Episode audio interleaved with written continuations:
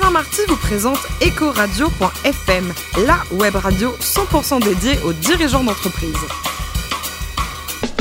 C'est parti pour un nouveau numéro d'Ecoradio.fm. Notre émission est en public et délocalisée chez Spaces à Paris, à proximité de l'Opéra Garnier. À mes côtés, Corinne Calandini, la directrice d'AXA Wealth Management, avec qui j'ai la chance de co-animer cette émission. Bonjour Corinne. Bonjour Alain. Alors vous êtes toute petite, mais vous vous rappelez un peu d'un certain Bernard Tapie qui avait racheté dans les années 80 pour un franc symbolique Terraillon ou pas? Je m'en rappelle très très bien.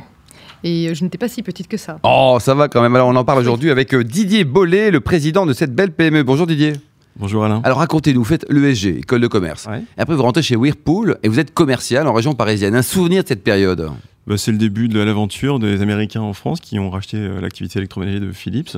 Et c'est là que je vais tout apprendre de la grande distribution en allant sur le terrain. C'est ce que j'avais envie de faire. donc. Il y avait une école euh, marketing vente Whirlpool qui était, qui était pas mal. Je sais pas si ça a changé aujourd'hui. En tout cas, à l'époque, elle était reconnue comme telle. Quoi. À l'époque, effectivement, il y avait euh, tout un cursus qui nous amenait à l'évolution au sein de l'entreprise. Et même le président de Whirlpool à l'époque avait démarré sur le terrain également. Donc euh, c'est ce qui faisait la richesse euh, de cette entreprise. En 2003, changement de décor, vous allez intégrer LG. Alors, le management à la coréenne, est-ce qu'il est si terrible que ça? Il est, il est violent, oui, parce qu'effectivement, on est dans un management euh, de la hiérarchie très masculin, avec des effets de, de levier qui sont parfois étonnamment puissants, et, et il faut s'investir euh, 24 heures sur 24, euh, 7 jours sur 7. Mais est-ce que c'est un bon management C'est un management... euh, doit pas l'air emballé là. Hein Si, mais globalement, c'est. euh, j'ai passé euh, 10 ans. Moi-même, je suis devenu un petit peu coréen, donc. euh, Ouais. Et euh, je pense qu'il faut le savoir le quitter au bon moment.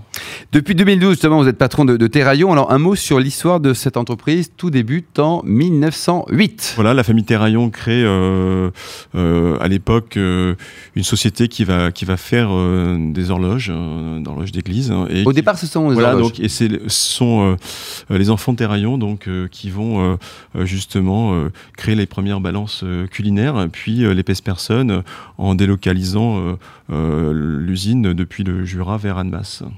Et alors l'époque Tapi, comme on en parlait tout à l'heure avec, avec Corinne, c'était, euh, il a quand même marqué ce personnage. Vous l'avez connu, hein, vous l'avez rencontré d'ailleurs. Euh, J'ai eu l'occasion de déjeuner avec lui il n'y a pas très très longtemps, effectivement, quand j'ai repris les rênes de, de Terraillon. C'est c'est l'homme que j'avais euh, vu effectivement lors du Tour de France, euh, Mm. lors de ses émissions de télé, euh, président de l'OM, voilà. Donc euh, le nanar qu'on imagine avec euh, toute son histoire qui est assez euh, étonnante. Aujourd'hui, qui sont les, les heureux actionnaires de, de l'entreprise Alors depuis euh, 2002, les actionnaires de, de Terraillon sont hongkongais. Euh, ils ont sauvé l'entreprise euh, en rachetant une, une entreprise qui était en grande difficulté. Après, effectivement, euh, différents euh, actionnaires et euh, sont des industriels à l'origine. 50 millions d'euros de chiffre d'affaires, un petit peu moins un petit peu moins, ouais. Et le développement aujourd'hui, donc euh, l'offre au Terraillon, qu'est-ce qu'on a? On n'a plus que des pèse personnes et puis des horloges d'église, c'est fini tout ça. Ouais, c'est fini. ça, mais donc, pas que. euh, produit banalisé, fortement euh, banalisé par, je dirais, l'offre de la grande distribution. Donc, une érosion des prix. C'est pas un achat impliquant, donc il a fallu repenser le modèle et se peser, c'est parfois une sanction. Donc, et j'ai eu la chance. Se peser, c'est parfois. Ça, c'est un beau slogan, ça. hein. Oui, oui, donc, euh, et euh, c'est vrai que j'ai eu la chance d'arriver au moment où euh, pas mal de startups arrivaient dans le métier du healthcare et, et, et de la santé, du bien-être. Et je pense que c'est ce qui m'a motivé à investir sur l'univers du bien-être et de la santé et santé connectée notamment. Mhm. Corinne, vous vous pesez souvent ou pas? J'ai pas demandé votre poids, hein. Est-ce que vous J'ai le, pesez droit de, souvent j'ai le droit de dire joker à cette question. Mais pour savoir vous pesez ou pas du tout. Une petite question peut-être pour notre invité Didier Bah oui, euh, en termes de, de, de, repositionnement euh, de, healthcare, euh, la marque Terraillon, c'est pas forcément une marque hyper jeune. Comment on fait pour euh, se repositionner en termes de, de conquête quand on est une marque qui date de 1908 En gros, ça fait étringard. oui, mais je le savais en. en- Il a dit qu'il était d'accord. Non, mais je, je le savais qu'en rejoignant Terraillon, euh, c'était- un vrai défi de, de, de faire basculer euh, une marque historique, mais qui est une marque de qualité, qui est une marque citoyenne. Et effectivement, en France, on a 50% de market share. euh, on a effectivement 50%. 50%, Énorme. donc un pèse personne sur deux vendu en France, c'est un pèse personne Terraillon. Et c'est vrai qu'on a des entreprises qui viennent dans la santé. On voit Nokia aujourd'hui, on a Philips, on a Apple. Globalement, euh, c'est peut-être plus difficile pour nous pour l'international. Euh, on réalise encore 70% de notre chiffre d'affaires en France. Euh, mais euh, voilà, les consommateurs français euh, ont euh, Terraillon dans leur ADN. Vous exportez dans plus de 80 pays, je crois. Oui. Bah, Quelle est la part la plus. Quel est l'autre pays que la France qui est le plus important? Le Royaume-Uni, euh, sont des pays où il y a beaucoup d'appétence pour les objets connectés. Donc, euh, Royaume-Uni, euh, aujourd'hui, on s'intéresse beaucoup à l'Allemagne. Et puis, évidemment, le Graal, c'est les États-Unis, puisque, évidemment, là-bas, l'obésité euh, est, importante. Et on est depuis maintenant trois ans et quatrième année cette fois-ci aller au CS de Las Vegas avec la French Tech pour, je dirais, promouvoir le bien-être et, et, la santé connectée made in France. Et vous pesez jusqu'à combien de kilos? Alors aujourd'hui en Europe, on a des normes autour de 150 kg, 180 maxi.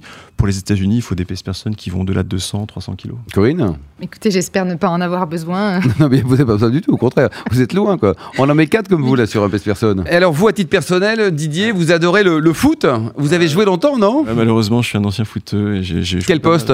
Bah, quand j'étais petit, je voulais, je voulais marquer des buts.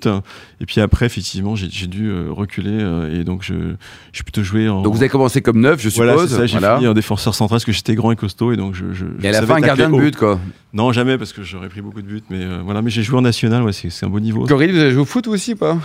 Non, je joue pas au foot. Non. Mais euh, il va falloir que j'y pense avec, avec un passe Vous avez une question peut-être pour Didier? Oui, c'est euh, peut-être savoir aujourd'hui, euh, à titre perso, euh, vous investissez dans quoi? Vous avez un BI Tech, Healthcare euh, Vous avez des valeurs favorites Oui, non, j'essaye d'être de, de, un, promoteur de la santé et du bien-être. J'interviens dans pas mal de, conférences aujourd'hui dans l'hiver de, la santé. Et j'essaie de convaincre euh, notamment euh, bah, les prescripteurs, les médecins, parce que voilà, j'ai des pour et des contre. Et, euh, et l'idée, c'est pas de fabriquer des futures générations d'hypochondriaques, mais, justement d'aider euh, les gens à quantifier leur quotidien et, à leur permettre peut-être justement, alors que l'obésité augmente partout dans le monde, d'avoir une vie plus saine et plus équilibrée.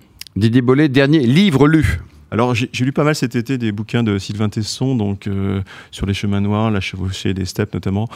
Euh, c'est un type remarquable. Il, il est capable. Vous étiez où d'ailleurs en vacances J'étais à Noirmoutier. Ah, C'était il y a longtemps maintenant, ouais, mais bon, à Noirmoutier quoi. Mais voilà. Ah, il a beaucoup plu, donc vous avez beaucoup lu quoi. C'est un peu ça, ouais. Oui. C'est l'occasion de, de, de, de, bouquiner. Euh... Et côté vin, alors il paraît qu'à l'INSEAD, vous avez dégusté des bonnes petites choses, notamment à l'aveugle. Racontez-nous. Ouais, bah c'est facile quand on est quand on est français, qu'on est euh, effectivement dans le château de Fontainebleau et qu'on déguste des vins avec pas mal d'étrangers. Euh, j'ai pas eu beaucoup de mérite, mais globalement j'ai pu reconnaître facilement les cépages et, et, et, les régions. Pour les années, c'est toujours plus difficile, mais, euh, mais c'était un moment fantastique et, et, on est rentré, on était bien gay et euh, c'était une soirée mémorable pour nos amis. Avec modération toujours. Et toujours. les caves de Tétinger vous ont particulièrement ému, m'a-t-on dit? Bah oui, j'y ai passé euh, le jour de l'an, euh, voilà. j'ai décidé de partir un matin à Reims, euh, un 31 décembre, et, euh, et arrivé sur place, j'ai visité Tétinger, je trouvais ça que c'était incroyable. Mais Grand moment encore. Belle. Et pour terminer, euh, côté voyage, le plus beau, c'est sur une île qui s'appelle l'Australie. Oui, c'est vrai. Alors, ça remonte déjà quelques années, mais c'est l'endroit où je me suis dit qu'un jour, euh, j'aimerais bien m'y installer, euh, professionnellement parlant, puisqu'on peut côtoyer à la fois euh, la city et puis les plages et faire du surf, c'est incroyable. Et puis les femmes sont jolies, ce qui ne gâche rien. Il y a du rugby, oui, il y a du bon oui, vin. Absolument, il y a tout ce qu'il faut pour avoir une vie agréable. Merci beaucoup, Didier, le président de Terraillon. Merci également à Corinne. Je rappelle que vous êtes la directrice d'AXA Wealth Management. Nous aurons le plaisir de vous retrouver mardi à 14h pour un prochain numéro d'Ecoradio.fm, toujours en public et délocalisé chez Spaces à Paris juste à côté de l'Opéra Garnier. Ecoradio.fm vous a été présenté par Alain Marty.